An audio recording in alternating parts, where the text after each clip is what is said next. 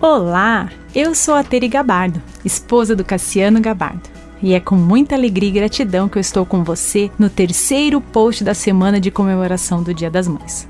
Estamos conversando sobre o texto de Lucas 10, 38 a 42, sobre Marta e Maria recebendo Jesus em sua casa. E hoje quero refletir sobre o versículo 41, após Jesus ter sido questionado por que Marta estava preocupada com as tarefas de casa. Está escrito assim, versículo 41.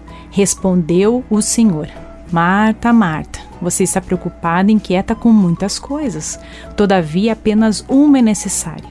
Maria escolheu a boa parte e esta não lhe será tirada.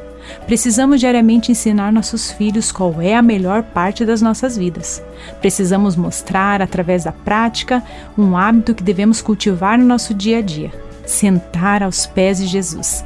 Mamães, a leitura da palavra com seus filhos, o meditar e o registrar o que Deus fala aos nossos corações deve ser a maior lição que ensinamos.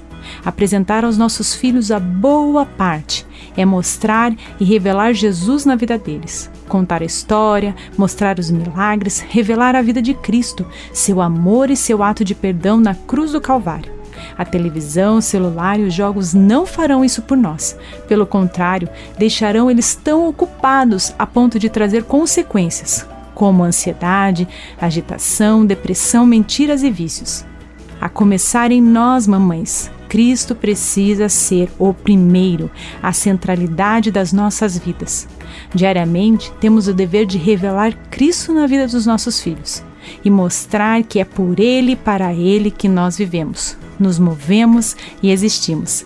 Feliz Dia das Mães!